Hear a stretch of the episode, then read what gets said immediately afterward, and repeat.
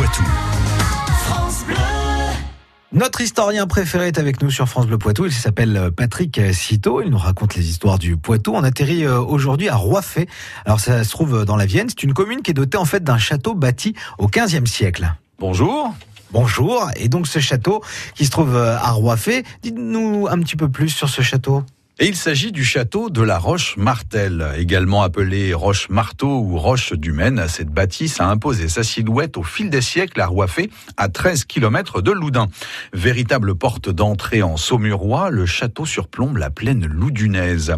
Il est situé entre trois régions, Poitou, Anjou et Touraine. La Roche-Martel occupe ainsi pendant longtemps une situation stratégique. D'accord. Et à quand remonte sa construction? Eh bien, un premier château fort y voit le jour en 1023. Il aurait appartenu à Foulque Néra, duc d'Anjou et ancêtre des Plantagenets. Avec le mariage d'Henri II et d'Aliénor d'Aquitaine et le rattachement de l'Aquitaine et du Poitou au royaume d'Angleterre, le château perd son intérêt militaire. Richard Cœur de Lion s'en sépare, le château tombe peu à peu dans les oubliettes de l'histoire. Au début du XVe siècle, la prestigieuse forteresse est en ruine. C'est alors qu'il tombe dans le patrimoine de la famille Martel. Oui, mais que vont-ils faire de la forteresse abandonnée? Eh ils y engagent un vaste chantier de reconstruction. La forteresse reprend des formes dignes d'une demeure seigneuriale. Afin de marquer encore un peu plus de leur empreinte cette nouvelle bâtisse, les Martel lui donnent leur nom. Le château de la Roche-Martel entre ainsi euh, dans l'histoire. Les changements de propriétaires s'enchaînent dans les siècles suivants. Le château est alors rarement habité.